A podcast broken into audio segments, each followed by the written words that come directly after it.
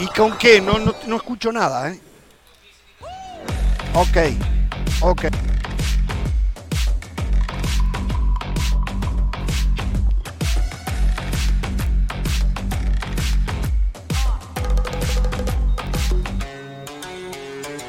¿Cómo les va? Bienvenidos. Arrancamos un nuevo programa en vivo desde Qatar en Jorge Ramos y su banda. Atención, mal día para las dos selecciones latinoamericanas.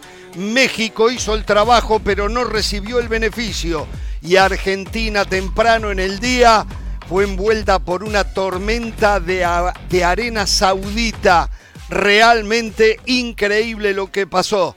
Damas y caballeros, vamos a analizar el fútbol que quedó, esta caravana de fútbol mundialista que hay día tras día en este campeonato mundial. ¿eh? Junto a Hernán Pereira vamos a hablar el tema también de un futbolista que está desempleado en pleno mundial. ¿eh? Un futbolista de élite queda desempleado. ¿Cómo le va Pereira?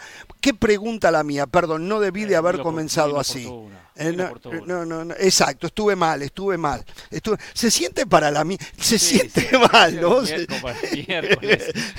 para el miércoles, que día es martes hoy. Ah, no, ya es miércoles. Es miércoles, miércoles. Pues, se siente para, para miércoles es hoy. día ¿no? de hoy, la verdad. Porque acaba de comenzar el miércoles aquí sí, en, en, Qatar. Por eso se vino todo de negro. No, por eso me vine de, de negro. Todo de estoy, negro, estoy todo de luto, negro, estoy de luto porque la Argentina fue fue lamentable. Me quedé, me quedé con mucha bronca, con mucha bronca. Sí, Estoy sí. masticando bronca, masticando bronca. Sí, no, no. Y lo aparte, Ahora, primero, usted tiene que ofrecer una disculpa y lo, lo va a hacer.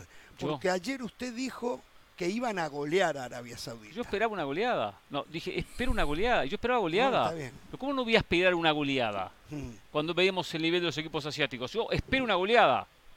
Y esperaba goleada. Y Sí, cuando el primer tiempo Argentina ganaba 1 a 0 sin jugar bien, esperaba goleada.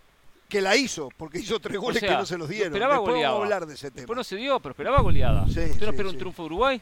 No, sí, yo espero un triunfo, pero no. A ver, en lo previo, entre Corea y Uruguay no existe, por lo menos visualmente, la diferencia que uno veía entre Arabia Saudita y Argentina. No, no, coincido. coincido. Uruguay es menos que Argentina y Corea es más que, que Arabia. Eh, exactamente. Pero digo, uno espera, yo espero por lo visto hasta ahora y por los antecedentes de uno y otro equipo una, una goleada. Exactamente. A ver, Pero, a ver, pero eh, bueno. una vez con los hechos consumados, y después Sí. vamos a entrar en detalle, estamos esperando a los compañeros desde Miami, eh, pero esto yo ya lo dije en el pasado. Cuando uno analiza nombre por nombre en la selección argentina, con la excepción de Messi, hoy no tiene aquellas grandes figuras que no, sabía no tener eso. Argentina. Pa- para ganar a Pero, Arabia Saudita. no, no, no, está No bien, tiene para está ganar bien, no, Saudita, está o bien. sea. Pero Argentina se había convertido en un gran colectivo Sí, en un gran colectivo.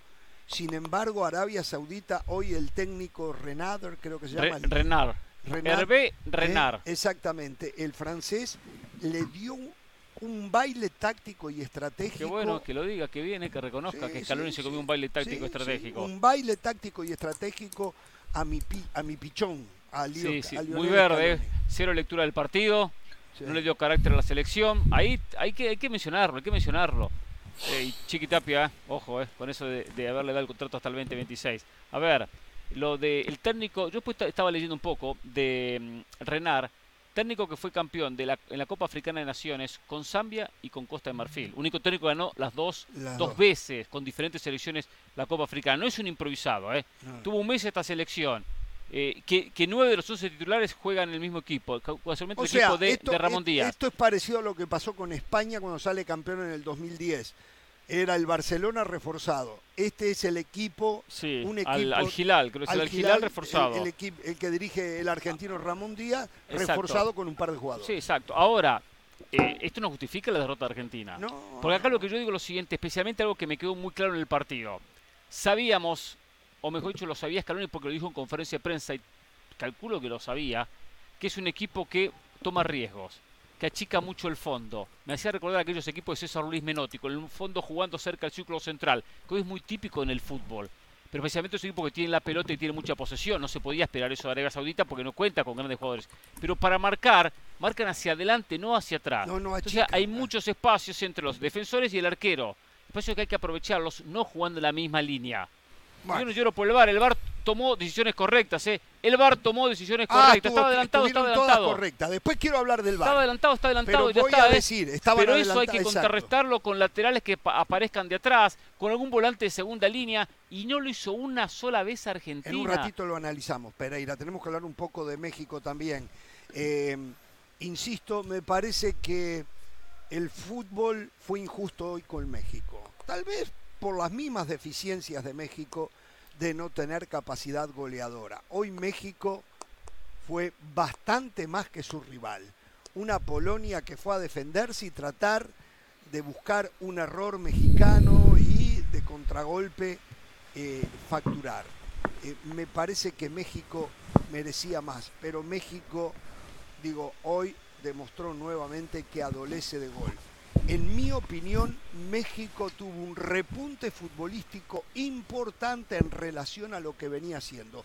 Ya contra Suecia yo lo había visto mejor a México que las paupérrimas actuaciones que venía dejando en el último año y No, pero no eran tan paupérrimas. ¿Eh? Sí fue México mejor que Polonia, fue. No, y que el mismo México, hasta No, antes no, del partido no, no, con no. Suecia. No, no. Para mí sí. Ahí fue más de lo mismo México. No, no. Más de no, lo mismo. No, para mí no. o sea, equipo no. que, que genera poco, No, que no. maneja la No, pelota. pero generó bastante hoy. Generó bastante. Generó por afuera, bastante. generó mal, fuera, pero generó bastante. No sí, tuvo una sola, tuvo un solo cabezazo Henry Martín, Sí, que, el arquero bien. termina sacando. está bien, pero que medio, llegó, medio en le una diagonal que le hace bien. culminar, Eso sí, No, que pero, pero, pero no, culminar, si, sí. si usted me dice que Hen- Henry Martín se comió cinco goles, No, que, que. Jiménez se comió dos, que el Chucky Lozano se comió cuatro, está bien, le faltó pero definición. antes no llegaban, hoy No, llegaron, no, no, no. Antes no jugaba tan mal, pero hoy No, no no. jugó tan bien, como usted lo está diciendo. Yo creo que No, me- no. no, no, para mí fue de lo mismo. jugó tan bien. Es que antes jugaba tan mal ¿Cuándo que hoy jugó tan mal? re- No jugó tan mal. Hasta previo el partido con Suecia, ya frente a Suecia. A Irak, a Irak le pasó por encima, le ganó bien, le ganó bien. Ah, Irak. Bueno, Irak, está bien. Irak, está por perfecto, favor, perfecto. Le ganó bien. Por favor, Había jugado unos amistosos previos, creo que con Colombia, con Ecuador. Compitió bien, bien. No, no es que eh, el rival le pasaba por encima. Siempre hay una idea, México impone condiciones. Como hoy México impuso condiciones en el partido. Bueno, Después le falta peso individual. Me gustó Chucky Lozano, a- algo de Alexis Vega, el como los lo más, mejor. los más. A mí me eh, gustó Luis Chávez, también me gustó Gallardo por izquierda. Alexis Vega me gustó, después se fue quedando. Eh, no tiene un 9 creíble. Seguramente, seguramente vamos a escuchar nuevamente las voces que reclamaban a Chicharito, que va a pasar a ser el mejor jugador de México, ¿no? Como siempre decimos, el que Sí, no está pero- es el mejor. Eh, y, y ya vamos en detalle después también. Estamos haciendo un poco de tiempo esperando a los compañeros. Va- vamos a hacer una pausa. Solo decir algo. Eh, este resultado de México le vino bien a Argentina. Sí, ¿eh? Eh, y el y resultado a de la Argentina vez le vino mal a México. el resultado de Argentina Claro, le vino muy mal a. México. Y a la vez ahora lo que Argentina pasa pegó. entre Argentina y México, ¿cuándo Juan? ¿El sábado? El sábado. El sábado, el que pierda se va a casa. Bueno, México no, México No, todavía no, no, el que va a llegar a la última a la última jornada con una posibilidad. sí, sí, Argentina si pierde se va. Sí, y si está. empata, o sea, queda al borde, como que diría México con la derrota. Exacto, exactamente. Vamos a hacer la pausa y al volver ya esperamos que esté el señor José del Valle y la señora Carolina de las Alas. Del Valle, me imagino, muy contento porque la, veja- la, la verdad, de lo mejor que se ha visto hasta ahora son dos selecciones del continente al que él se aferra, ¿no? Sí. Inglaterra Y. Francia, ¿no? La pausa, volvemos. La editorial del día es traída a ustedes por State Farm. Como un buen vecino, State Farm está ahí.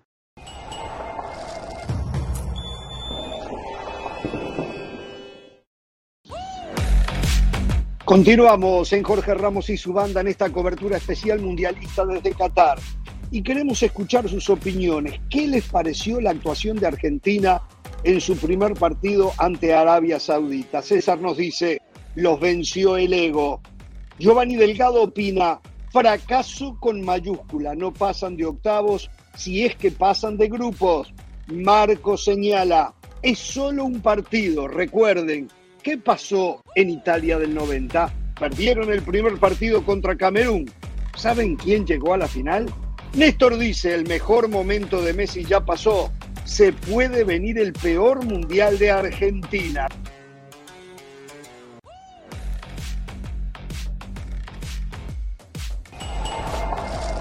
Recuerden, eh, queremos escuchar sus opiniones. Ya continuamos en Jorge Ramos y su banda.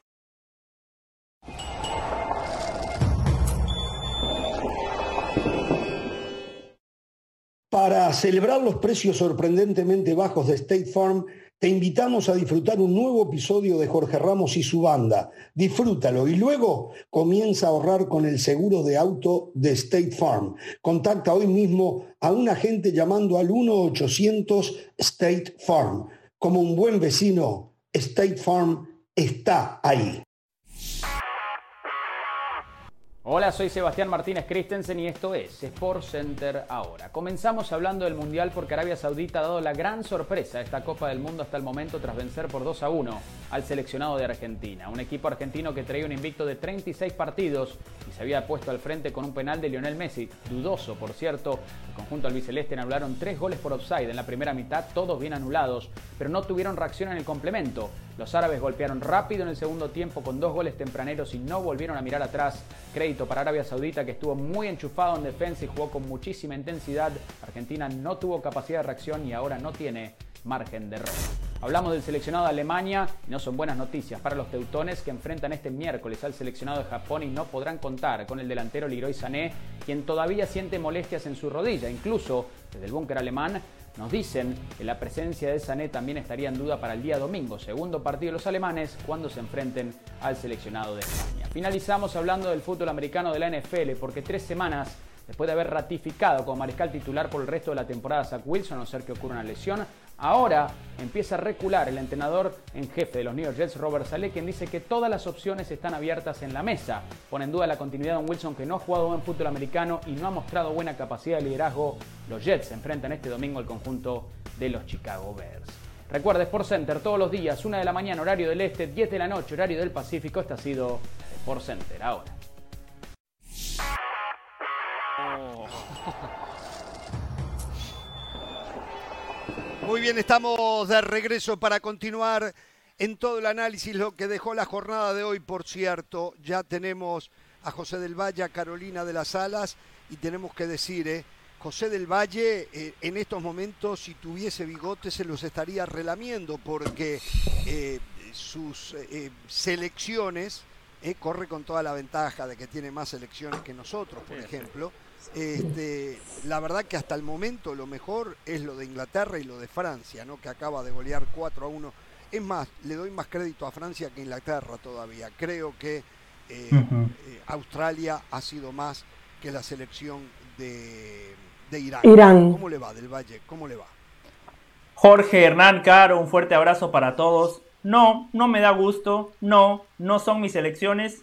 Yo elijo hablar con el idioma de la verdad, Jorge. Usted elige el español, como Hernán, como Carolina. Yo elijo el idioma universal, el idioma de la verdad. Me llama mucho la atención que dos personas como ustedes, con la experiencia que tienen, con todo el fútbol que han mamado a lo largo de sus vidas, hoy hoy ya estén como dando por descontado, no ha pasado nada. Yo espero que el futbolista argentino no tome la postura de Hernán Pereira. O sea, el señor Pereira viene de negro, viene de luto. Por favor, Hernán Pereira. Argentina sigue más vivo que nunca por ese empate entre México y Polonia. Pero antes de seguir, quiero felicitarlos a ambos, Jorge Hernán, porque hoy la rompieron en YouTube. Eh, mi audiencia, esa es mi audiencia, la audiencia joven, la audiencia que está en redes sociales me mandaban los mensajes y me decían, José, estás haciendo un gran trabajo, has catequizado a Jorge y Hernán, muy buenos comentarios de los dos, me enviaron el link, ya lo vi y lo apruebo, así que los felicito porque la rompen también eh, eh, en esa nueva faceta, y lo digo muy en serio. Sobre el partido de México, Jorge, sobre el partido de México eh, no coincido, porque a México no le faltó gol, a México le faltó generación, algo que le viene faltando a lo largo de todo el proceso porque el partido de México fue muy bueno. Hasta el último tercio lo hacía todo bien. El juego posicional, el juego con la pelota, el juego sin la pelota, permitió nada más una transición de Polonia en todo el partido. Eh, más adelante vamos a entrar en detalles, pero yo quiero destacar lo de Guillermo Ochoa. Tenía 31 penales sin atajar uno solo, pero Ochoa aparece en los eventos importantes, mundiales, Copa América, Copa Oro, siempre responde. Y Hernán Pereira, por favor, deje luto, deje el negro, que esto recién empieza, por favor, Pereira. acaba de empezar el mundial. Eso de Ochoa, estoy en un todo de acuerdo, eh, pero hay que decir algo, qué mal pateado el penal. no fue esquinado, no fue fuerte, no fue arriba, no fue abajo, fue a medio eh, a media altura, casi al Y juega en Europa League, Jorge, ¿qué esperaba? Hace poquito erró uno con Barcelona también, ¿no? Yo me acuerdo, no me acuerdo si pegó en el palo o la tiró afuera. Sí, es cierto, falló sí, uno. es verdad. correcto. Es verdad, Exacto. es verdad, es verdad. ¿Cómo le va, señora de las alas? Jorge, muy bien, la verdad que madrugamos esta mañana con ganas de ver a uno de los candidatos a ganar el próximo Mundial de Fútbol. Creo que no lo ha, no lo ha dejado de ser la selección argentina, pero tiene que volver a sus raíces. Tiene que mirar hacia adentro y ver en qué se equivocaron. Yo creo que futbolísticamente este equipo dejó mucho que desear hoy, sobre todo en el segundo tiempo. Hay una palabra que está muy de moda que se llama resiliencia, ¿no? Que es a partir de un problema, de un fracaso, sacar tus mejores fuerzas e ir hacia adelante. Y eso es lo que tiene que hacer la selección argentina. Todavía tiene tiempo de reaccionar. Hay ejemplos en el fútbol. Lo vivió la misma Argentina en Italia 90, cuando pierde aquel partido contra Camerún y es capaz de llegar a una final. Lo vivió la selección de España, la selección de Italia. Pero yo creo que también esto es un cachetazo para todos, porque nos equivocamos todos. Ayer quisimos medir Arabia Saudita a partir de lo que habíamos visto de Irán, a partir de lo que habíamos visto de Qatar. Quisimos medir a Argentina a partir de sus 36 partidos invictos, vaya que unos éramos más cautelosos que otros. Y resulta que hoy el fútbol nos vuelve a dar un cachetazo, nos vuelve a decir, señores, si es 11 contra 11, si son 90 minutos de juego, si es un partido de fútbol, o sea, a veces subestimamos al fútbol por los resultados inmediatos que tenemos, como el que vimos entre Inglaterra e Irán. Y hoy Arabia Saudita, llámele a través de la chique, porque mareó al equipo argentino con esa chique constante, llámele a través de esos cinco minutos y también a la falta de reacción argentina, porque el segundo gol del equipo de más de Arabia fue Caro. Jorge, Jorge, rapidito. Jorge, rapidito. El último gol de Arabia Saudita fue al minuto 53. Hubo tiempo de reacción, incluso anímica, de la selección Perfecto, argentina ya vamos a hablar y no la vimos. Ya vamos a hablar de eso. De ese gol les voy a decir, va a terminar entre los tres mejores goles del torneo, seguro. Posiblemente. Un El de Arabia, golazo, sí. un recontragol. Señoras y señores, Y, y lo de México, Jorge, hablando- rapidito. Lo de México, rapidito. bueno, Estoy de acuerdo con México, usted. Estoy de acuerdo con usted. Para mí, México sí hizo la tarea. Para mí, México fue mucho más. Para mí, la de Vega, que genera, la del mismo Gallardo, que intenta. O sea, a ver, que fue un vendaval, no. Que hubo momentos que el partido dio sueño, sí. Pero México hizo todo el mérito, mérito para ganar el partido y no se encontró con la contundencia. Yo estoy de acuerdo que mereció el partido. yo para mí México más que generación le falta contundencia. Usted dijo la Sí. palabra correcta, más que generación porque generó por afuera, no tuvo contundencia por adentro, no termina por No, adentro. pero- pero el Entonces, arquero no fue figura. no, no, el Tampoco, arquero o sea, no fue figura. No, no fueron cantidad de, de No, remates. está- ¿Cuánto está estuvo bien. Henry- Martín? No. Una sola situación. Cuando no es- hablo, hablo de contundencia Pereira, hablo que ni siquiera llegan a inquietar, a inquietar al arquero. Para mí generación es llegar hasta el área y allí tener pelotas de gol, Sí. ¿no verdad? Allí tener pelotas de gol y después Y las transformarlas en gol. Y las tuvo, pero Sí, después Sí. las terminan Yo- siempre mal. Yo no discuto que México fue más. Creo que México fue más que Polonia. Eso no, eso no está en discusión. Bueno. Perfecto. Y Pero que hubo una mejoría falta. también a lo que venía haciendo. Yo vi más de lo mismo. No, el resultado es más de lo mismo, No, pero el fútbol, no, el, trámite fútbol, no. El fútbol. A ver, eh, eh, tuvo la pelota. Polonia le regaló la pelota. Bueno, Polonia se la, regaló la pelota. se la regaló Polonia. Sí, porque Estoy Polonia de no acuerdo quería atacar. ¿eh? Estoy de acuerdo perfecto, en eso. perfecto. Entonces le regala, le regala la pelota. Bien dijo José, en la transición, en el contragolpe que intentaba Polonia, hubo uno que le hizo daño. Cuando atacaba, cu- cuando pivoteaba en el medio y, y atacaba por los dos costados. Una sola. Ahí sí trabajó bien México el retroceso para quedar bien posicionado. Lo trabajó bien. Pero después a la hora de tener la pelota durante no sé cuánto, 70% de posesión, las situaciones son muy pocas. Son muy pocas. No es para, que México... para tanta posesión. Claro, no es que México peloteó a, a- No. a Polonia, metió No, pelotas no, en los palos. pero el arquero, no o sea, a eso voy. México no O sea, puede pelotear a control- nadie. Bueno, pero, pero, pero, sí hubo una mejoría ostensible. de- ¿En qué? 61-39 fue la posesión. Se- se- Perfecto. Exacto, esto les queda a ustedes perfecto, ¿no? Para decir que la posesión no, no, sirve para voy a nada, eso, ¿no? no, Pueden no, no, jugar eso- con A ver, Eso, 11 ya- remates, ya, cantidad de 11 partidos remates lo de. México contra 6 de Polonia. No me parece Oh, el- despreciable. lo dobló, Ahora, lo remates dobló. al arco nadie 4. duda que fue mejor. 11 remates, perfecto. Seis al- eh, ¿Cuántos al arco? Cuatro, cuatro, contundencia. Falta de Eh, contundencia. faltó faltó Cuatro contundencia. arco. Faltó contundencia. Y los Cuatro remates, pudo cuatro haber hecho uno. Teniendo la pelota tanto tiempo. Bueno, Yo veo un poco, o sea, dos por tiempo. no, está bien. Contra un equipo limitado. Polonia Yo- fue un yo no equipo estoy limitado, ¿eh? ni que, eh, que fue suficiente, no. Pero es, es de donde adolece. Porque el último remate siempre se equivocan. Siempre llegan tarde, siempre tienen un anticipo, siempre buscan el remate sobre la humanidad contraria. No, Yo lo que veo las sea, conexiones, las asociaciones, las triangulaciones, lo toco, me voy, me muevo y, y- y- y de esa manera me desmarco. A eso voy. Yo creo que hubo una mejoría, lo que no hubo, Sí. y, y crédito en la mejoría al Tata Martino, y crítica al Tata Martino, que no tuvo las agallas para hacer un cambio no hombre por hombre, sino un cambio para buscar otra cosa en el segundo tiempo. Yo creí que cuando incursionaba Antuna se iba a ir un lateral, principalmente Jorge Sánchez, de un muy pobre trabajo, Sí. que lo tenía que haber sacado para el segundo tiempo porque hasta tenía Bueno, el de velocidad HH y por la- Charlie. Eh, Más eh, allá que sea de la primera línea de volantes, era un poquito más, más suelto, ¿no? Algo de eso, no sé, pero mm, eh, cambió hombre por hombre. Me gustó. O sea, insisto, creo Sí. que los jugadores le respondieron a su idea de fútbol, pero él, cuando el partido no le salía y el resultado no le llegaba, no cambió. No. No, cambió, Cuando solo entra- cambió figuritas. Lo que dice Caro, cuando entra Charles Rodríguez, yo pensé que iba a sacar a, de repente a volantes de, de- de contención Álvarez Mm. para lo que se había hablado, que había trabajado supuestamente, por lo que nos contaba Mauricio, de poner a Herrera desde atrás. Alguien me dijo que HH eh, estaba exhausto. No sé si Sí, es verdad, eh, que estaba muy cansado HH. Alguien. Entonces, eh, los escucho, muchachos. Sí, solo para, para estar claros, eh, Hernán Pereira, en las clases tácticas usted debería hacer una extra para aquellos alumnos que no aprenden, eh, puntualmente Jorge Ramos y Carolina de las Alas. Eh, pero hablando en serio, cuando yo hablo de Sí, que porque lo que hizo usted dice falta es una, generación, una tontería, ¿no? Exacto, pero dele, dele. Jorge, Jorge, hizo falta generación porque honestamente, olvídese de los números, olvídese de las estadísticas.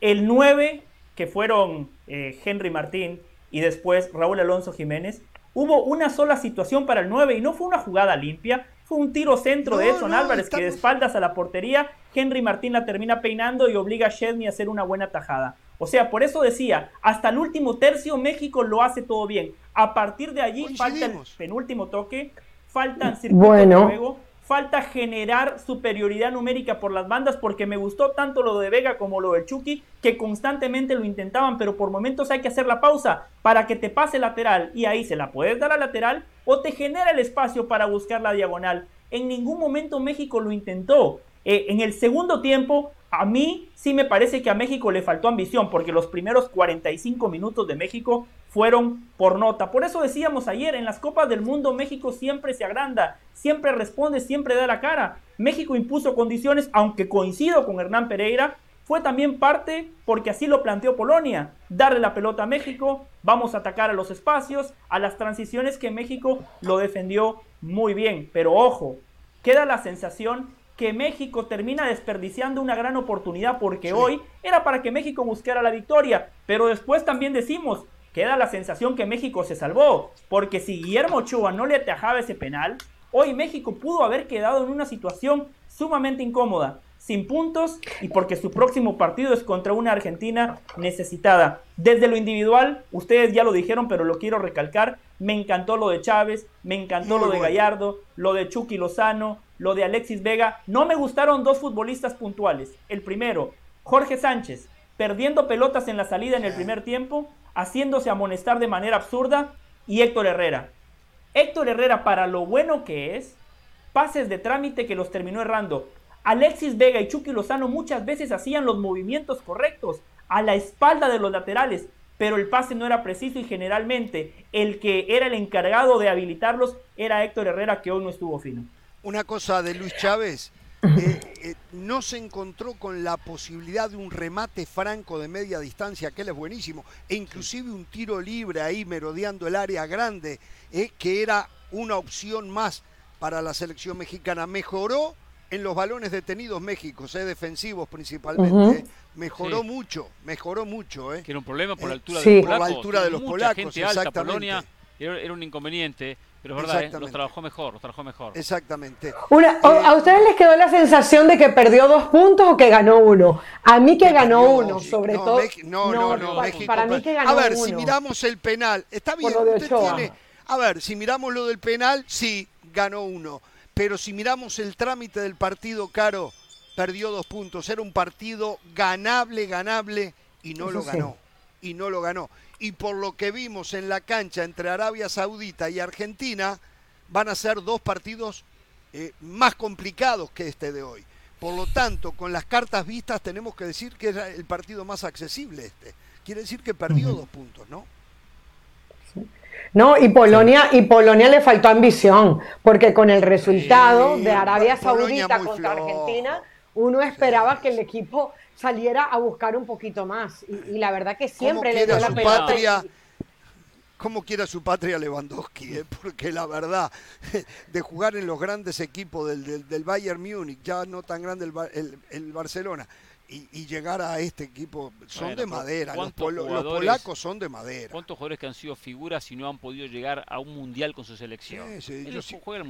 Entonces, para él, bueno, es un orgullo y Polonia no está fuera. Lo que preguntaba Carolina del punto, la sensación es esa, que perdió dos puntos, no que ganó uno. Veremos en el balance final, veremos cuando termine la tabla, si esos dos puntos eh, le cuestan a México o si el punto tiene un gran valor. Va a depender mucho, por supuesto, cómo le vaya a Polonia contra contra Arabia Saudita y contra Argentina. La sensación es que perdió dos, porque, ¿verdad? Se le va a complicar. Y el último partido contra Arabia Saudita, que México igual lo puede ganar, ¿eh? Contra Arabia Saudita. le puede ganar. No, es que tampoco Arabia Saudita ahora sea la gran máquina eh, de. Eh, Arabia Saudita frente a México no va a encontrar la motivación que encontró frente a Argentina. y aparte el factor sorpresa. Y va, a, va a tener otras responsabilidades de salir a buscar ese partido. Pero no va a ser ese partido que uno dice, ah, este le gano seguro y lo voleo. desde ahí va a tener inconvenientes porque aunque pierda Arabia Saudita contra Polonia, llega el último partido con chances. Aunque llegue con estos tres puntos, llega con chances. Pero Arabia Saudita en la próxima jornada puede estar clasificado. Sí, sí. Si le gana, a Polonia, ya está. Sí, exacto. Jorge. Sí. Solo una cosa, usted tiene razón. Lewandowski juega con futbolistas que están por debajo del nivel que, que él exhibe de manera individual. Pero a ver, no lo tenemos que exhibir de la responsabilidad. Si hoy Polonia no lo gana, es por culpa de Robert Lewandowski. Mérito para Guillermo Ochoa. No era una tajada sencilla. La última vez que un guardameta mexicano atajó un penal fue en 1930. Jorge lo sabe, Jorge estuvo ahí. Bonfiglio, el guardameta mexicano. O sea, tuvo que pasar prácticamente toda la historia del fútbol para volver a presenciar una gesta La pastillita se tomó hoy, ¿no? Esa, la HP se la tomó hoy, ¿no? Qué bárbaro, ¿Eh? qué bárbaro, qué bárbaro. Bueno, a ver, yo le voy a decir una cosa. Hoy me mostraban una gráfica de dónde patea los penales casi siempre eh, Lewandowski y los patea casi siempre a ese lugar. O sea... se hizo el eh, trabajo, se hizo la tarea. Que exactamente Ochoa o aquellos que hacen la revisión de las estadísticas y todo le entregaron a Ochoa y le dijeron, mira, normalmente los patea acá. Buen detalle. ¿Eh? Exactamente. Como debe ser. El primer penal que patea un jugador en el mundial, trata de ir a la, que se siente más cómoda, la lógica. De, correcto. No trata de cambiarlo. Si patea un segundo, de repente termina cambiando. Pero bueno, eh, Martino hizo la tarea. A ver, eh, vamos a cerrar y después. Eh, lo de Argentina, el penal que le dan a Argentina, no me respondan ahora, ¿fue penal o no fue penal? Este que le cobran en contra a México, ¿fue penal o no fue penal? ¿Cómo lo, lo vieron ustedes? Yo voy a decir cómo lo vi yo. ¿eh? Eh, vamos a hacer la pausa y vamos a discutir este tema. ¿eh? Estoy pidiéndole, estoy pidiéndole a los gordos panzones, veteranos, que se sientan a escribir el reglamento, que por favor estén mirando lo que está ocurriendo con el reglamento que ellos han escrito. ¿eh? Vamos a ir a la pausa y vamos a hablar del tema.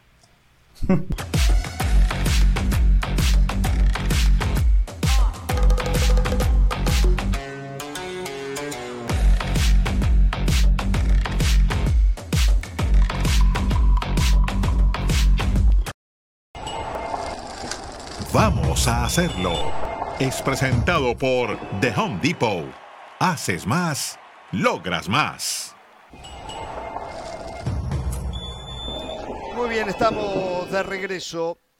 A ver, eh, el tema arbitral, eh, eh, a mí me sigue así, me chirría, ¿no? Se la, copiamos, todos a, a Moisés Llorens, esa expresión nos chirría. Porque vi el partido, sigo, sigo confundido. Vi el partido de Inglaterra donde hubo un claro agarrón a Maguire, lo miraron en el bar y dijeron, el árbitro central dijo que no fue penal. Después vemos hoy el penal que le dan a Argentina por el agarrón a Paredes y se lo dan. Vimos el penal que le dieron hoy a Polonia contra México por el agarrón y también una pierna que le cruza a Héctor Moreno a Lewandowski y se lo dan. Parece que eh, queda claro que lo que ocurrió en el partido de Inglaterra fue un error garrafal del árbitro central. Hay una diferencia, independientemente que no hubiese sancionado ninguno de los tres. No hubiese sancionado. Ah, no, yo estoy. yo- no, no, de los no, tres. no, yo estoy- pero hasta el una ya no pido eso. Pido que me digan que es ya. A Paredes lo agarran, o por lo menos intentan eh, eh, evitar que, que- que Para mí fue penal área. bajo el reglamento actual. Sí, Yo no lo- los marco, eso- pero fue eso, penal. Yo, tampoco lo marcaba. Al de Paredes no lo marcaba, pero lo agarra. El de Maguire y el de Inglaterra-Irán, los dos se agarran. Los dos se agarran. Sí. Que, que muchas veces lo- los que atacan eh, están en esa de que agarro al rival también para controlarlo. Al agarrarse los dos, que después terminan los dos en el suelo, eh, eh, entonces el árbitro interpreta, bueno, hay agarrones de ambos, forcejeo entre ambos. Entonces no hay nada. La diferencia que hoy Paredes no agarraba al, al, al jugador de, Arabia Saudita. Esa es la pequeña diferencia. Independientemente de eso, no hubiese sancionado ninguno, tampoco el de Polonia-México. Aunque hay que empezar a cambiar, me parece. Ya viendo esto, si vamos a cambiar, cambiamos en todo. Eso sí digo, si cambiamos, No, cambiamos en eso, todo. si cada agarrón va a ser, pe- pero agarrón que agarrón que no sea de, de ambas partes. Pues si agarra el que defiende y agarra el que ataca, entonces Sí, sí. no se puede sancionar Hoy penal. sabe también qué? Hoy, hoy también hubo dos manos, dos manos separadas del cuerpo. Una fue, si mal no recuerdo, de Dinamarca. Y me, y me lo sí, recuerdo. Sí. Dinamarca, De- sí, de- Túnez. de- y- Túnez, y de Túnez a Túnez, ¿no? Dinamarca. Sí, pero también hubo una de tu- las dos manos y las dos no se cobraron o sea hoy me quedó claro eh ahora sí se marca la intención en ninguna de las dos hubo intención de marcar era César Arturo Ramos el árbitro Bueno, Claro. sí. en ninguna sí, de sí. las dos se marcó quiere decir entonces que hay instrucciones Solo que en esa. Jorge, en esa, perdón, Pero el de llamó. César Arturo Ramos ni siquiera marcó la mano, marcó una falta previa. Antes de la supuesta mano, hay una falta en ataque, por eso el árbitro termina reanudando con tiro libre a favor de Túnez. pero espere y recuérdeme a ver un momento ¿y por qué la fue a ver si ya había marcado una falta previa? la fue a ver No, no, no, a él Sí, dicen, sí. ojo, posible penal por mano, claro, y cuando ven la repetición se dan cuenta que hay una falta previa, eso en el segundo tiempo, pero en el primer tiempo usted tiene razón, una a favor de Dinamarca que no marcó penal. Él dice hay mano, pero no hay intención. no hay intención. Quiere decir que la intención está nuevamente restablecida. No me embromen más con lo aquello dijimos. que ocupa más espacio que la mano separada del cuerpo. bueno, la también dentro del análisis de la intención se analiza todos esos aspectos. no, no, también. no. A ver, si hay intención haciendo esto, está bien, es penal. Pero si no hay Jorge, intención pero el VAR no lo debió llamar. no. El VAR no ¿Cómo? debió llamarlo. El VAR no debió llamarlo para mí en ese segundo tiempo, en la última jugada, minuto 93 por ahí. No debió llamarlo para que fuera a ver la jugada. Si César Arturo Ramos no dice que es penal, ¿para qué el VAR llama? Lo que hace es crear la duda de si realmente era duda. penal que o no. O sea, para mí el VAR, Y el- y tenía, el llama se supone cuando, cuando ellos piensan que hay un error obvio, claro y manifiesto, el árbitro va y toma la última correcto. decisión. Correcto, pero ya ellos, no sé si han dado cuenta, siguen el reglamento, y vuelvo a insistir con esto, lo de obvio, claro y manifiesto, pero ya ni lo mencionan. Sáquenlo del reglamento. Nunca me voy a olvidar aquello de la hormiga o el elefante. Siguen buscando la hormiga y no el elefante. Hoy los tres goles que le anulan a Argentina fue buscando la hormiga, no, No, el no, no. elefante. Saquen el obvio, claro y manifiesto. Ahora que ya tienen una herramienta que ellos aseguran ser exacta, ya se terminó. Pero mientras sigan el reglamento, el obvio, claro y manifiesto, es antirreglamentario. Siguen buscando la hormiga. El obvio, claro y manifiesto son para jugadas. Ya lo está- hablamos. Está establecido. Gol, penal, Yo- eh, roja y, de, y, eh, mala identificación. Bueno, no la posición adelantada. Yo tengo ¿Eh? otra propuesta, Jorge, cambiar la regla. Pero- pero- Yo tengo pero otra es- propuesta, es Jorge, cambiar la regla. Pero- hay que pero cambiar ¿por la regla. O sea, Hay que cambiar la regla. que- Hay que eh, lo es dije hoy temprano. En el, Lo pero, dije pero no por lo de obvio, claro. y A eso voy a ir ahora. Es, a ver, ah, ok, bueno, A adelante. ver, yo quiero hablar de ese tema. Sí, yo Pero, pero hablar de ese Carolina y tema. yo todavía no le dimos nuestra opinión de las tres jugadas puntuales. Ok, adelante. Primero que todo, qué bueno que Hernán Pereira sí escucha este programa, porque yo Otra ayer les vez, deje explicaba de lo de hacer esos Maguire. introitos. Dele, dele, dele, dele. Tienes razón. No, no, lo que pasa es que acá uno dice cosas y la gente no escucha. Yo espero que la gente que está del Siempre otro lado sí escuche, que no lo porque aquí hay gente, no aquí hay gente que viene a confundir a la gente. Aquí hay gente que viene a confundir a la gente. Ayer en lo de Maguire los dos se jalan, por eso ante ese tipo de jugadas el árbitro no va a marcar absolutamente nada. Hoy felicito a Paredes, un futbolista sumamente inteligente, con mucho colmillo. Cuando lo están abrazando, él se deja caer. Y si, y si vemos la repetición, el reglamento es claro, penal. La de eh, Héctor Moreno y Robert Lewandowski, hay un pequeño forcejeo inicial, pero es que el jalón de camiseta de Moreno Sí, a Lewandowski es es, tan grosero, Mm. por lo cual bien sancionado el penal. Oh, le, le doy mi opinión ra- ra- rapidito, la de Paredes, para mí no, no lo hubiese pitado. Entiendo lo que dice del Valle de Maguire, pero creo que, a ver, los jalones en el área es lo normal en los tiros de esquina. Quitemos entonces ya todos los jalones porque si no, todo va a ser penal. Yo no lo hubiese decretado, pero la entiendo. Y la de Moreno sí, para mí, para mí la de Moreno sí es penal. Lo agarra de la camiseta, le atraviesa la pierna, hace todo para que el árbitro dude.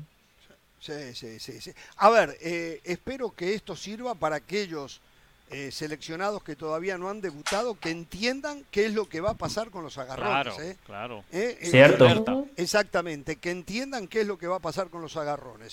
Y lo que sí hoy en, en la aparición de digital fui muy claro con esto y lo voy a reiterar ahora. Yo lo único que espero que lo que ocurrió hoy en el primer tiempo entre Argentina y Arabia Saudí, los tres goles anulados a Argentina, que fueron bien anulados, que fueron bien anulados sirvan de disparador para que una vez terminado el Mundial, los gordos del International Board y los gorditos de la FIFA se sienten y en pos del bien del fútbol, del gol, en pos de lo más lindo que tiene este más lindo deporte del mundo, entiendan que no pueden seguir con esta situación de la posición adelantada, que tienen que darle el beneficio al que ataca. Y por tanto, como lo dijo hace un tiempo Arsène Wenger, si hay cualquier parte del cuerpo del delantero en línea con cualquier parte del cuerpo del defensor, está habilitado. Está habilitado. Porque ¿cuál fue la idea original en los 1800 de la posición adelantada? No sacar ventaja. A mí nadie me puede decir que un hombro, que la punta de un zapato, que un dedo, que una nariz saca una ventaja. Eso no es sacar ventaja. Y están acribillando al fútbol por un reglamento obsoleto que ya Entonces debe de dice- ser cambiado. Permítame terminar, permítame terminar. Obsoleto que tiene que ser cambiado. No se resiste más esto, muchachos del International Board. No pueden anular goles porque hay una uña adelantada. No existe ventaja. Se están mintiendo, nos mienten a nosotros y le están haciendo un daño tremendo al más lindo deporte que hay en el mundo. Ya es hora de que paren con esto. Los goles hoy fueron bien anulados. Y me gustaría escucharlos a ustedes si opinan igual o hay que seguir con esta ridiculez. ¿eh? Hay que seguir con, con esta manera. Le voy a explicar por qué. Porque si, si yo estoy atacando y para la regla suya, ¿no? Y tengo el pie en la línea de su pie. Sí. Tengo, ¿cuánto, ¿Cuánto de ventaja le estoy sacando? No, qué ventaja. No, no, no, Yo estoy no. ata- no, vamos, a, vamos a, a lo que dice Pero ahora, me que sabe por una qué, parte ¿sabe por del qué me va a cuerpo, sacar ventaja? una Porque parte el arco cuerpo está mía- allá No, y usted digo, está eh, tirando el cuerpo hacia adelante para, para impulsarse hacia allá. Yo digo lo siguiente. Usted lo que dice es que, que tendría que estar una parte del cuerpo del que ataca a la, a la, a la, en la línea de que Claro, defiende. claro. Bueno, yo tengo el pie a la altura, a la altura de su pie. perfecto. ¿Cuánta Bueno, no ventaja le estoy sacando? Bueno, pero Eh, estoy tocando para mostrar un ejemplo. Si atacamos para allá, atacamos para, para aquel lado. No, no, ¿y ¿por qué estamos mirando para allá? Atacamos para Bueno, allá, entonces, allá está el arco. Porque tengo que moverme así más incómodo ese movimiento. Quiero decir, con tener la punta del pie a la altura Sí, de- del defensor, todo el cuerpo Alcanza. adelante, estoy sacando una ventaja casi de un metro. No, no importa, no, no importa. Entonces, por eso que- pero que no se Pero puede le está dando la ventaja al fútbol del gol. Le está dando la ventaja al fútbol del gol. Y siempre va a haber discusión, Pero ¿eh? una- Pero prefiero una discusión porque hubo gol y no una discusión porque anulan un gol. Bueno, lo mismo. No, no, no es. ¿Cómo va a ser lo mismo? Porque si lo anulan después. No, no, no, no, no. Yo a lo que me refiero es, Pereira, va a haber discusión porque van a decir Sí, sí, sí, sí, siempre hay una, Eh, una- eh, una correcto, línea. correcto. Dentro de la línea donde Pero estaba, esa si coincidió o no discusión, coincidía. démela en favor del gol y no me la dé en contra del Sí, gol. sé, Hoy es en contra gol. del gol. Hoy es en contra del gol. Deme más opciones para el gol. En el fútbol se ha pensado agrandar los arcos, hacerlos más altos, locuras totales. No toquen nada de eso. Simplemente den beneficios para el que busca el gol y no para el que trata de evitar el gol. Es mi opinión. Los escucho. De acuerdo. Hay, hay dos temas. Uno es eh, el tema paralelo que Jorge propone de cambiar la regla. No voy a entrar en ese debate en este momento. ¿Por qué Bajo el no si es lo que reglamento yo actual- propongo? Si ¿Por es lo que yo qué? propongo. No le ¿Por qué no quiere entrar en el debate? Porque voy a ir en orden cronológico. Bajo el reglamento actual, No los tres goles. Está bien, ya está. No, está no, no lo estamos discutiendo eso. Perfecto. Y digo, para que a la gente le quede claro, en los tres goles anulados, el árbitro central no fue a revisar el bar, porque aquí después vienen y confunden a la gente. No, que el árbitro. Bueno, no lo dije yo, ¿Por qué lo no dijo? Pierluigi Porque el fuera de Colina, juego me está queda activo. claro. El fuera de juego Bueno, está activo. bueno, Una más para José del estamos- Valle. Dejen de No, no, confundir no, No, no, a ver, a ver, Vuelvo a repetir lo que le dije ayer. Ayer le di un paseo, lo dejé, lo dejé expuesto. Ayer se lo vuelvo a reiterar. El, el- el que confundió a la gente fue Pierluigi Colina. Él dijo, el día que le dijo que el, el semiautomático dependía del central y no de uno. Nosotros vinimos aquí a informar lo que dijo Pierluigi Colina. Si luego no se aplica lo que el máximo jefe Hoy de la FIFA le está nuevo, diciendo ¿eh? a los periodistas que va a hacer, bueno, no sé.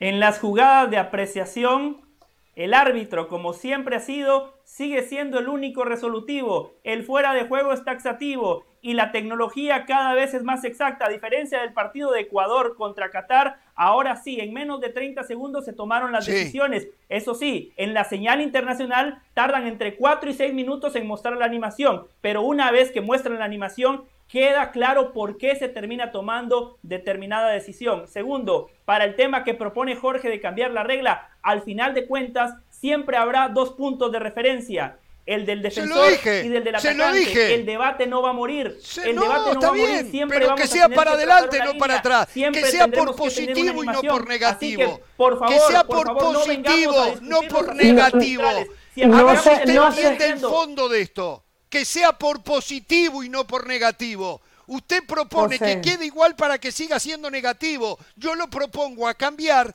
el debate para algo positivo. Ahí está la diferencia Es que- entre, y- Pero, entre pero, ¿por usted y qué? yo.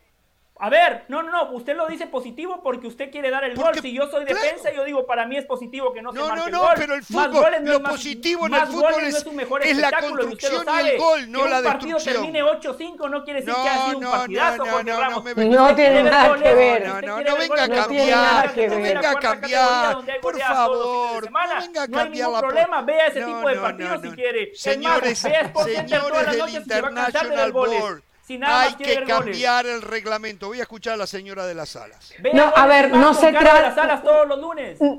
No se trata de evitar la polémica, se trata de no meterle el No. freno del mano al atacante. Se trata de que lo que tú estás buscando en el fútbol es el gol. Hoy, Lautaro Martínez tenía miedo de ir a marcar un gol, de ir hacia adelante. ¿Por qué? Por el fuera de lugar. Siete fuera de lugar para la selección argentina. Le podemos dar mérito a, Arabia Saudita, le podemos decir a Scaloni que no supo arreglar eso o manejarlo, pero ya va. O sea, el día que se inventó esa regla era porque el ojo humano era el que iba a tomar la decisión, porque era el árbitro el que levantaba la bandera, el que iba a tomar la decisión. Y como no somos, como no somos computadoras, como no somos máquinas, la idea era que cuando fuera lo suficientemente claro, el árbitro, porque de hecho la regla decía, dale la ventaja al que marca el gol. Solamente si parte de su cuerpo tú lo ves muy adelantado, alzas la banderola y, lo, y, declaras que hay fuera de lugar. Eso se cambia porque al, haber una tecnología tan exacta, la regla tiene que cambiar. Si va a evolucionar el, fútbol con la tecnología, las reglas tienen que cambiar con la tecnología. O sea, es como eh, tantos países que no se permitió más reglas el pase hacia atrás para tomarse con la, la mano. cambia. El fútbol está cambiando, el fútbol está cambiando a través de la tecnología. Nos vamos a unir a tecnología, perfecto, pero no nos podemos quedar con la regla de hace 50 años atrás. No, 50 no, esta regla es eh, desde que comenzó el fútbol, es esta regla. Es un desastre. Se, se han hecho cosas muy buenas para el fútbol y después se han dado todo el crédito ellos mismos, como el hecho de no poder pasar la pelota o que el, portero no pueda tomar la pelota con las manos en el pase hacia atrás. Ha venido bárbaro todo eso. Bueno, esto es parte de lo mismo. Esto es parte de lo mismo. Va en conexión con aquello del portero. Esto no resiste más no se pueden anular goles mientras haya una referencia de los dos cuerpos, del que, defiende, y del que ataca. Porque esto es para hacer goles. Hay que jugar para... Lo han dicho siempre ellos. Lo han dicho, la FIFA siempre ha dicho, hay que facilitar el gol. Bueno, esta es una manera de facilitar el gol. Después lo vamos a discutir, si, si estaba en línea no estaba en línea. Ese es otro tema. Claro. Pero cambiar, invertir, invertir para el otro lado, en vez de favorecer a los defensores, favorezcan a los delanteros en esto porque se hace injusticia. Se terminan haciendo injusticia con el actual reglamento. ¿eh? Así que bueno, em, tenemos que hablar de lo de Argentina también, tenemos que hablar más de lo de México, lo que se le viene a México. Podemos ir adelantando ya lo que va a ser el enfrentamiento con Argentina. La verdad, va a ser dramático. ¿eh? Lo de México-Argentina va a hmm. ser dramático. Está el futuro en ese partido para las dos selecciones y una quedaría por el camino. ¿eh? Así que no sé si quieren agregar algo más de eso. No, sí, sí, hablar del partido por supuesto. ¿eh? Eh, no, tenemos que hablar del partido de Argentina esta tarde. Sí, sí, por supuesto. También y mañana debuta Costa Rica. ¿eh? Lo que pasa es que a Jorge ahora nada más le gusta hablar de arbitraje. El Jorge Ramos que yo conocí era hablemos de fútbol. No, hablemos de fútbol, no de arbitraje. Usted no quiere hablar de arbitraje. Yo entiendo porque usted, no quiere, porque cada, le estoy Valle, dando cada termine. paseo. Estoy callado hace media hora. Está pasando tanta vergüenza estoy callado hace media hora para, para que se enfríe y, le mete el dedito. Cállese, Del Valle, cállese. Cállese. Si no, no, no. Vamos a la esto. Volvemos lo mismo de siempre. Vamos a la pausa. Ahora yo no voy a llorar como lloraba con Cavani, ¿eh? Yo no estoy llorando, ¿eh? Traiga Ramos Rizo mejor. del Valle, qué paseo. Vamos a hacerlo. Es presentado por The Home Depot. Haces más, logras más.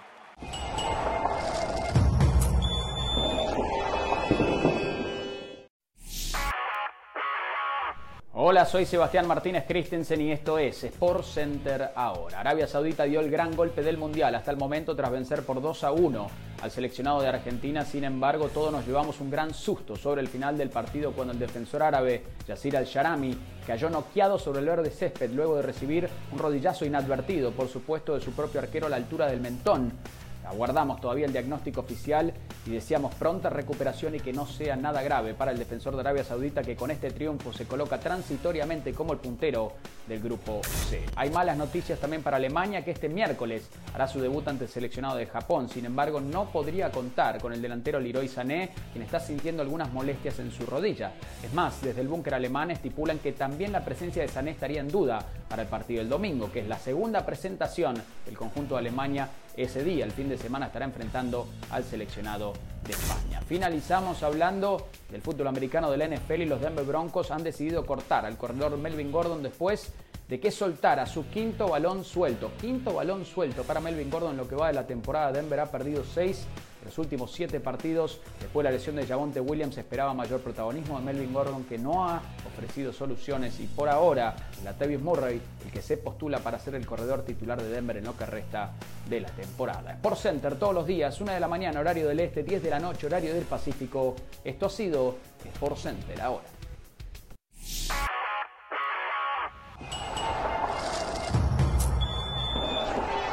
Hermosa vista de la zona céntrica de la ciudad de Doha, aquí en Qatar.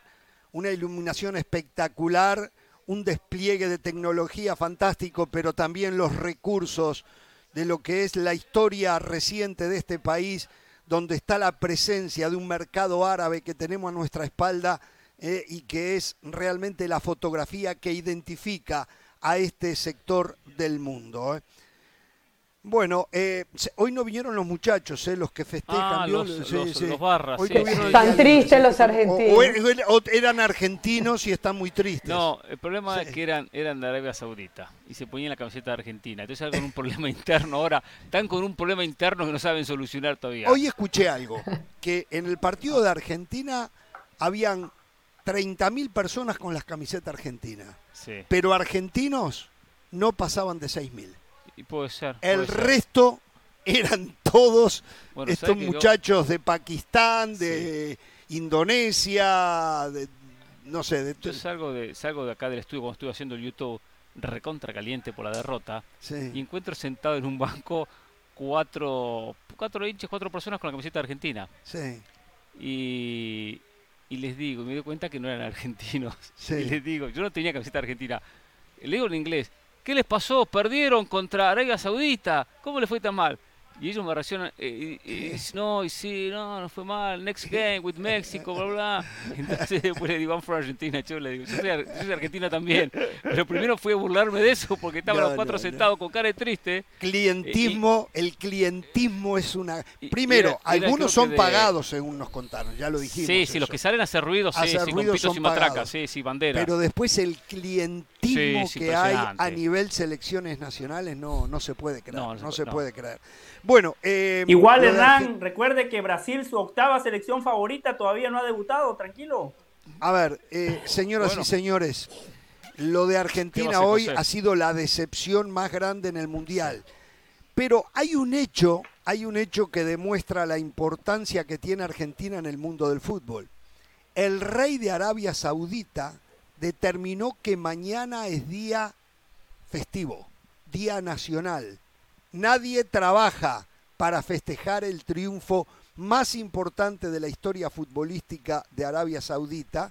Mañana le dieron asueto en todo el país. Por ¿eh? eso es muy importante el Mundial de 48 selecciones.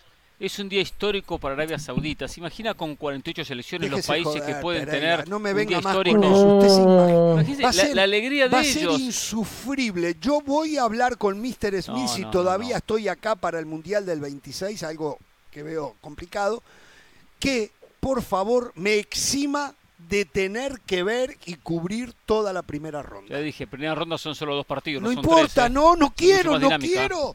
Mejor lo- con mi No, perra, con mi perra, con mi nieto, con mis hijos, con mi señora, que ver ese, ese fútbol, Pereira, por culpa suya y de gente como usted que empujó No, no, no. A, a Infantino y a algunos dirigentes a que votaran por eso. No, no, no. Es, es buena decisión. Muy buena decisión. Una vergüenza, una vergüenza. Pero bueno.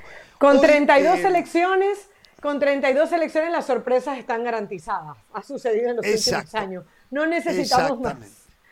Exactamente. Bueno, a ver, eh, decepción absoluta para Argentina, lo del día de hoy. La verdad que esto no lo esperaba nadie, absolutamente. No creo que eh, alguien que sea sincero diga, no, yo sabía que Arabia Saudita le iba a ganar a Argentina.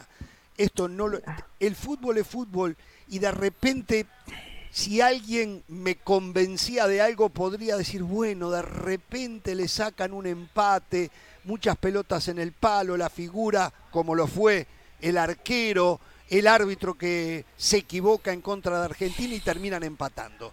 Pero de que le ganara y que le ganara dándole todavía 30 minutos, como decía Carolina hace un rato, a Argentina para cambiar el rumbo del partido y que no lo haya podido cambiar, esto no se lo imaginaba a nadie. Eh, ha sido un estate quieto, un golpe de volver a la realidad, ha sido una zancadilla en el trámite.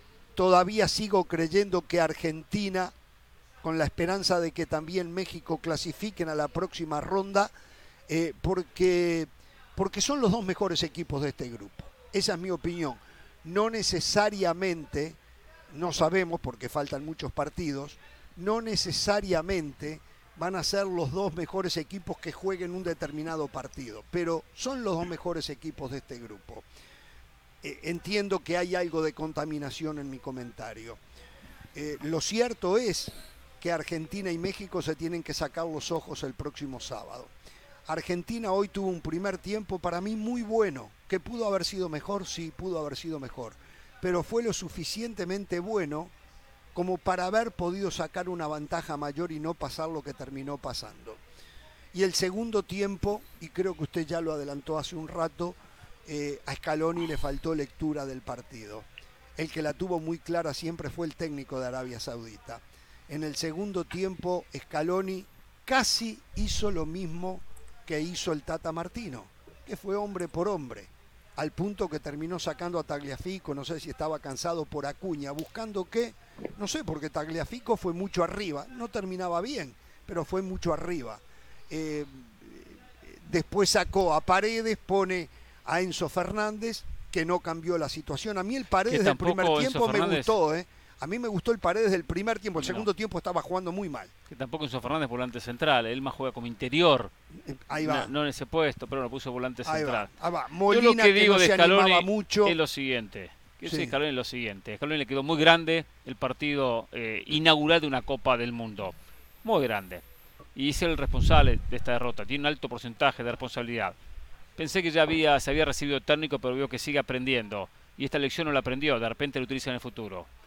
Si un equipo, si un equipo achica como achica Arabia Saudita, que va a marcar a mitad de cancha, tiene que jugar de otra manera.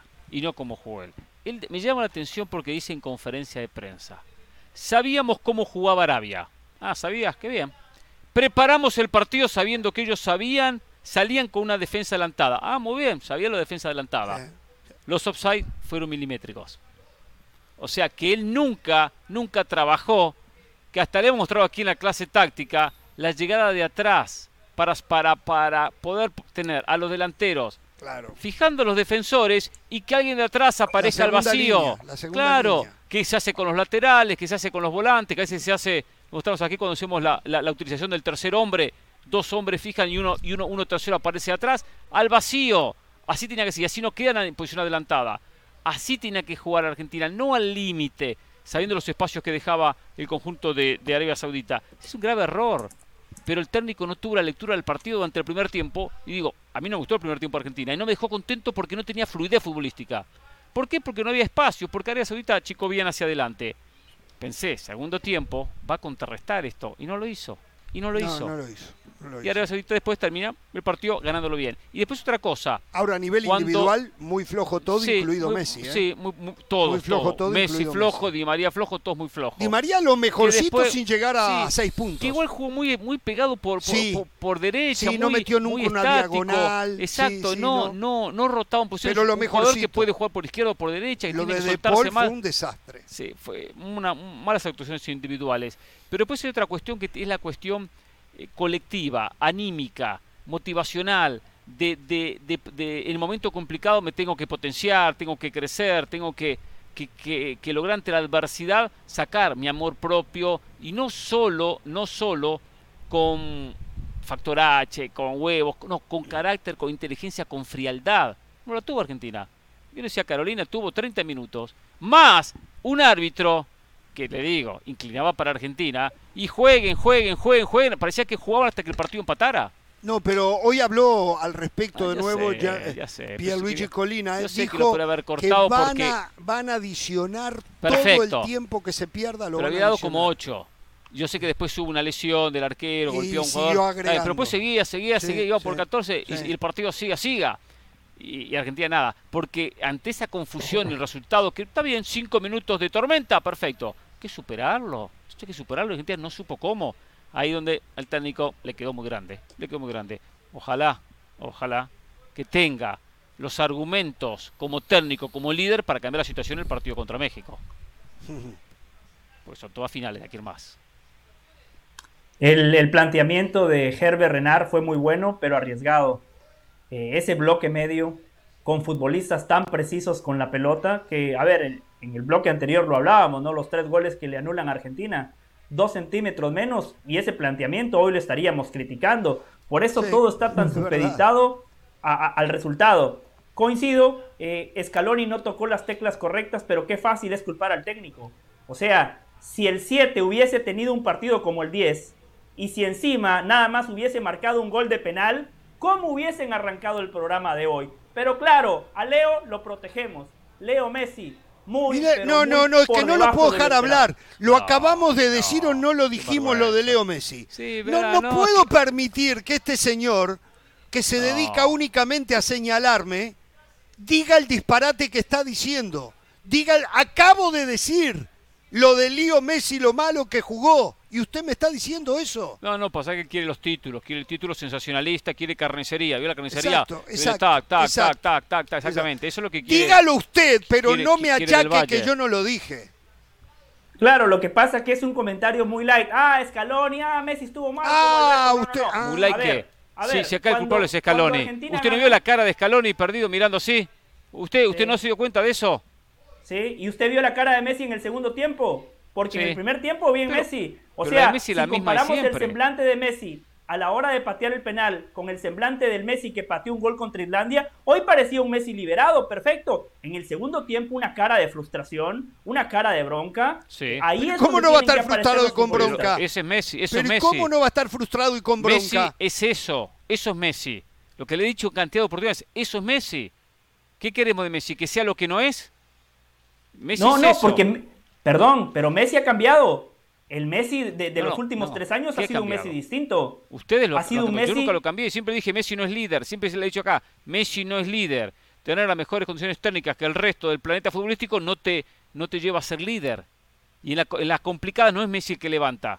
No hay un cabezón Ruggeri, un, un pasarela o jugadores que, que sabían levantar al resto. Messi, se lo dije mil veces, no tiene ese carácter y no lo va a tener. Y aunque le den la cinta de capitán, tampoco lo tiene.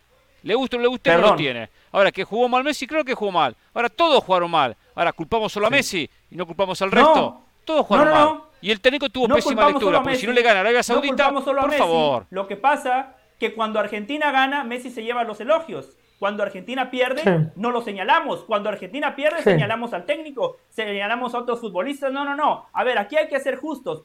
Pri- primero, como capitán, como referente, el primer ¿Por qué no analiza el partido en vez, en vez de analizar nuestro comentario? Lo que se le cante las... Oh, Que analice lo que quiera. si al fin y al cabo, si al usted. fin y al cabo eso es lo que le encanta a él. Tiene sí. razón usted. ¿Sabe qué? Que diga lo que quiera. Ya. Sí, perdóneme, no es mi intención exponerlos de esa manera. No es mi No intención. está exponiendo nada, no está exponiendo El- nada. el- yo yo el- le explico por qué Messi no apareció. Porque el rival redujo bien los espacios. Sin espacio es muy Jorge, difícil jugar en el fútbol. ¿No ve que Messi se tira 20 metros atrás? Hoy no podía hacerlo. Sí. Ustedes sigan hablando español. Yo voy a hablar con el lenguaje de la verdad. El Papu. Gómez, ya sé, ya sé por qué fue titular. ya me contaron lo del Papu Gómez. Me dijeron, José, es el nuevo Pocho Lavesi. Baila muy bien, le hace el mate a Messi. Cuando Messi se levanta a las 7.30 de la mañana, el único que se despierta con Leo es el Papu Gómez. A las 9 y media aparece Otamendi, después ver, viene ver, Paredes, ver. Lautaro Martínez es el que más duerme. No, no, no, no, no, no, no, no, no. No, no, no, no, no, no, no, no, no, no, no. Perdóneme, perdóneme. No un aprovechemos para hacer un tipo de carnicería, 34 no años, aprovechemos para un hacer tipo de carnicería. 34 años que juega en el Sevilla, un equipo de segunda línea de España, no puede ser titular de una selección con muchísima historia y con mucha prosapia. ¿Pero Y dónde juegan los de Arabia Saudita? Scaloni- Hermano, ¿dónde juegan? ¿Me puede decir? ¿Dónde juegan los de Arabia Saudita? ¿En el Manchester City? Por favor. Por eso no critico a los futbolistas de Arabia Saudita, Hernán, porque tengo cero pretensiones de ellos, porque tengo cero expectativas. Critico al futbolista argentino Todo eso, porque uno al del Sevilla. de ellos. Critica al del Sevilla. Jorge. ¿Cómo? Critica Sí, al del segunda Sevilla. Línea. Segunda línea de España. Un equipo que no existe en la liga pero- y usted lo sabe. No existe. Jorge, Pero- coincido. si no Scaloni existe, tuvo ¿qué le que haber hecho un cambio más arriesgado. Era un partido para meter a Paulo Dybala, especialmente en los últimos 35 minutos cuando Arabia Saudita sí se metió atrás, cuando Arabia defendía con 11 por detrás de la línea de la pelota. Ahí usted necesita futbolistas de buen pie que te generen circuitos de juego, que te puedan hacer una jugada en una baldosa, que te potencien el disparo de media y larga distancia, un socio para Messi que lo despierte, que lo peisque y le diga, hermano, sos el capitán, estamos perdiendo, somos la selección favorita, 36 partidos sin perder y contra Arabia estamos haciendo un papelón. Pero va a meter a Dybala con esas características, te está confundiendo las cosas. Esa característica que dice un jugador que despierta a Messi y pone a Dybala, que Dybala en la selección nunca ha hecho nada, fue porque es Dybala, por lo que ha hecho como jugador que nunca llegó al nivel que se esperaba. Sí, hay una cosa, hay una cosa. Yo pienso que no es el día para hacer carnicería con Messi. Yo pienso que no es el día para hacer carnicería con Messi, pero estoy de acuerdo con José del Valle que se le protege demasiado. Cuando Messi hace algo realmente bueno, ocupa las portadas, aparece por todos lados. Bueno, en general, todos, todos. O sea, a ver. sí, dígalo claro ellos. Que, que, que Messi sea líder. Que, que Messi sea líder, no. Que Messi sea líder, no. Pero a ver, los tiros de esquina que cobró Messi cuando perdía el partido 2 a 1 eran desastrosos. El tiro libre que se va para arriba no tiene nada que ver con los tiros libres que está cobrando Messi en el Paris Saint Germain. ¿Qué te habla de eso? De una debilidad mental, porque no es una debilidad mental de 5 minutos ni de 10 minutos, te habla de una debilidad mental de más de media hora de partido. Entonces Messi como líder o como, o como gran ejemplo y al que le dedican todas las canciones, bueno, aparezca en esos momentos también. No te puedes caer en el primer mundial de fútbol anímicamente con Arabia Saudita. Bueno, pero entonces si no lo tienes lo vas a tener que cambiar cuando el jugador te camine la cancha. Pero no, no. Entonces lo, usted le vas a, tener a Messi. Cuando... No, le exigen a Messi lo que no tiene. Le exigen a Messi lo que no tiene. Es como yo digo, ¿por qué? pero es que como si digo, ¿por qué no agarró la pelota Otamendi y se eludió a cuatro y la clavó en el ángulo? Le exijo Porque no, Otamendi no hace eso. me muestra en el PSG. Le exijo futbolísticamente lo que me acaba de mostrar en el último partido contra los Emiratos Árabes, contra Jamaica, contra Honduras. Messi jugó 90 minutos contra los Emiratos Árabes y se hizo un partidazo. ¿Cómo te caes tanto? O sea, ser futbolista, ser profesional también es levantar la cara cuando te golpean. O sea, entonces, no, pareciera que estuviera perdiendo la final del mundo. No, vamos a sacar esto para adelante. Messi, Di María, De Paul, todos los que tengan que salir. A ver, yo repito, no es el día para hacer carnicería con Messi, pero vamos a exigir. Pero la está haciendo, ¿eh? la está, haciendo. mire, la sangre chorrea, ¿eh? Mire, mire, mire por la pantalla de la televisión cómo cae sangre de Messi, mire. Mira, ahí va. lo que pasa es que está el morbo de criticar a Messi. Yo critico a los 11 y especialmente los al técnico. y Messi incluido. exacto, Messi entra a los 11. No es que los 11, 10 la rompieron y Messi fue un desastre. Los 11 fue un desastre. Los 11 le faltó carácter. A los 11 le faltó lectura del partido. A todos. O sea, no es una cuestión que Messi eh, jugó mal y el resto jugó bien. Eso es lo que digo. Ahora, ¿por qué culpamos a Messi? ¿Por qué queremos culparlo. Pero le pedimos a Messi lo que no tiene, que me da... Yo no entiendo cómo después de tantos años no aprendieron a saber lo que es Messi. Entonces le siguen exigiendo lo que no es. Ahora, ¿por qué no lo exigen eh, al resto? ¿Por qué no lo exigen a Taglafico que, que, juegue como Roberto Carlos? Si nunca fue.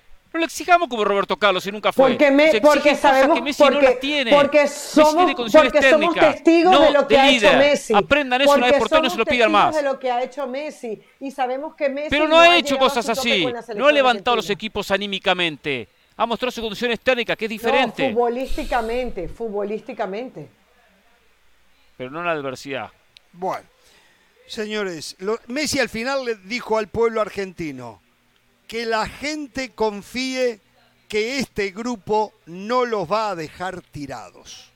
Bueno, mm. Está bien. Hernán no escuchó ese mensaje porque vino de negro. Hoy es un día histórico, José. Primera vez en la historia que perdemos con un equipo asiático. Es un día Hoy, mañana vuelve el color.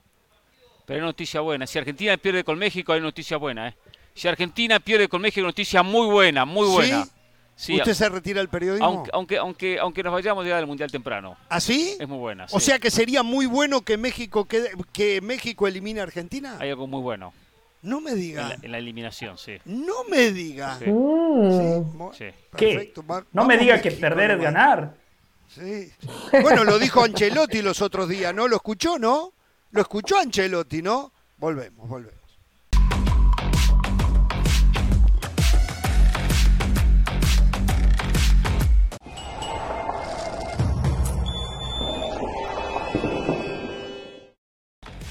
Seguimos en Jorge Ramos y su banda desde Qatar y este miércoles continúa la acción mundialista con cuatro partidos. Marruecos frente a Croacia, Alemania, Japón, España, Costa Rica y Bélgica, Canadá. Por eso vamos con nuestra compañera Carolina Padrón, que nos tiene todos los detalles de cómo llegan los ticos a su debut mundialista ante España. Adelante, Caro.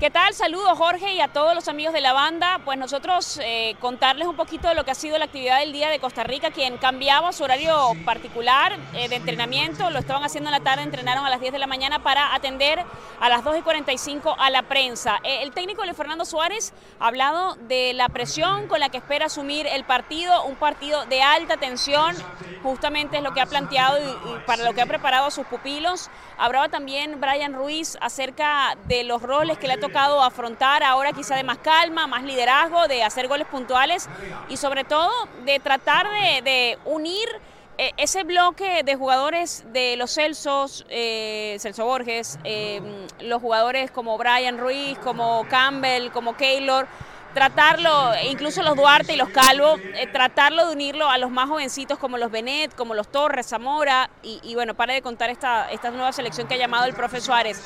Tuvimos la oportunidad de hablar con el profe ayer durante el entrenamiento, una, una charla uno a uno eh, fuera de cámara, y le preguntábamos por el ataque, porque nos había mencionado Justin Salas que habían trabajado en eso en los últimos días. Y nos decía el profe, sí, estamos tratando de, de trabajar y de probar algo distinto. Esta selección de Costa Rica es conocida por ser muy ordenada en la defensiva. Eso evidentemente tendrá que ser también una de las premisas para enfrentar a alguien como España que te complica por el tema de la tenencia de balón, por las llegadas pero va a tratar también de proponer y de salir a hacer algo. Eh, pudimos hablar con la prensa eh, española, con parte de los colegas que están siguiendo también a Costa Rica y nos decía, le preocupa que se cierre a Luis Enrique porque estos jóvenes no, no saben jugar, sino es cuando tienen justamente los espacios eh, para crear ese juego, para hacer los toques y para desplegar toda la estrategia que ha tenido el técnico con ellos en los últimos días. Eh, hablaba de un lado Luis Enrique, de que están en su punto más alto de competitividad, y del otro lado, la fuerza de Costa Rica, la fuerza mental y física están listos todos para este debut, que será este miércoles en el estadio Alto Mama. Por ahora hacemos una pausa, pero no se muevan, que regresamos desde Qatar aquí en Jorge Ramos y su banda.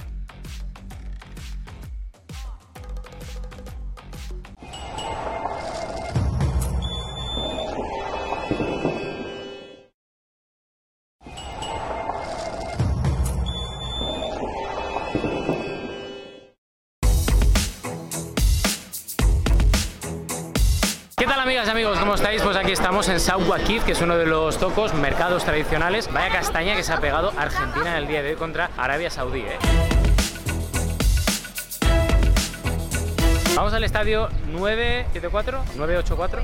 A ver, con lo fácil que era decir estadio Mohamed, no, no sé, algo así. Paco, estadio Paco, estadio Ariel. Es increíble cómo hasta los voluntarios van con México. ¿What? Todos los trabajadores voluntarios son majísimos. ¡Canta y no llores! Ganar, por supuesto, vamos a ganar. Sábado le vamos a ganar también a Argentina. ¡Van México!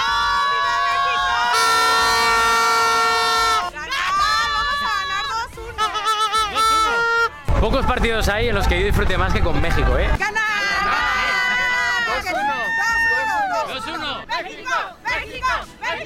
¿Has venido así desde México? claro, nos lo dejaron, pudo pilotear. ¿Y eso, qué es? La maleta. El equipaje. No, pero eso es para traer la copa, ¿no? ojalá, ojalá. ¡El Brody! ¡El Una pregunta, ¿por qué vais todos de la camisa de Jorge Campo? Coño, pues porque es el mejor portero del mundo.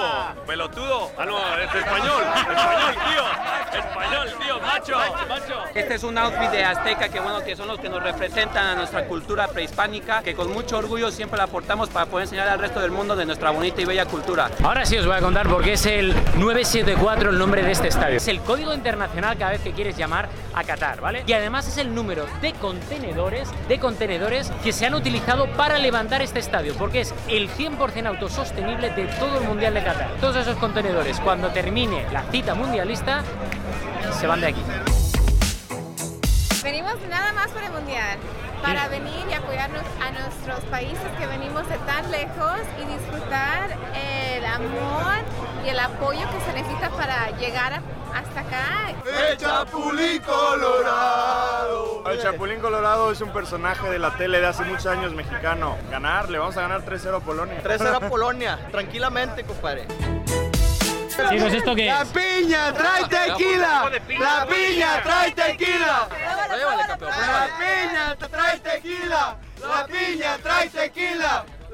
Oye, es tequila esto. ¿Cómo lo habéis metido en el país?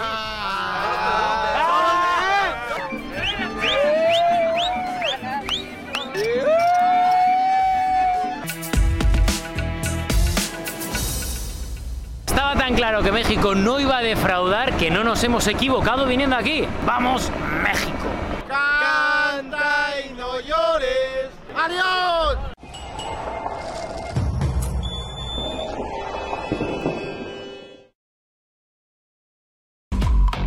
Bien, a ver, hoy es increíble, ¿no? En, el medio del Mundial y cuando se prepara para debutar con Portugal, el representante de Cristiano Ronaldo, Jorge Méndez, llegó a un acuerdo con el Manchester United y el comunicado dice que de mutuo acuerdo dan por finalizada la relación. Manchester United dio un comunicado diciendo que fue de mutuo acuerdo.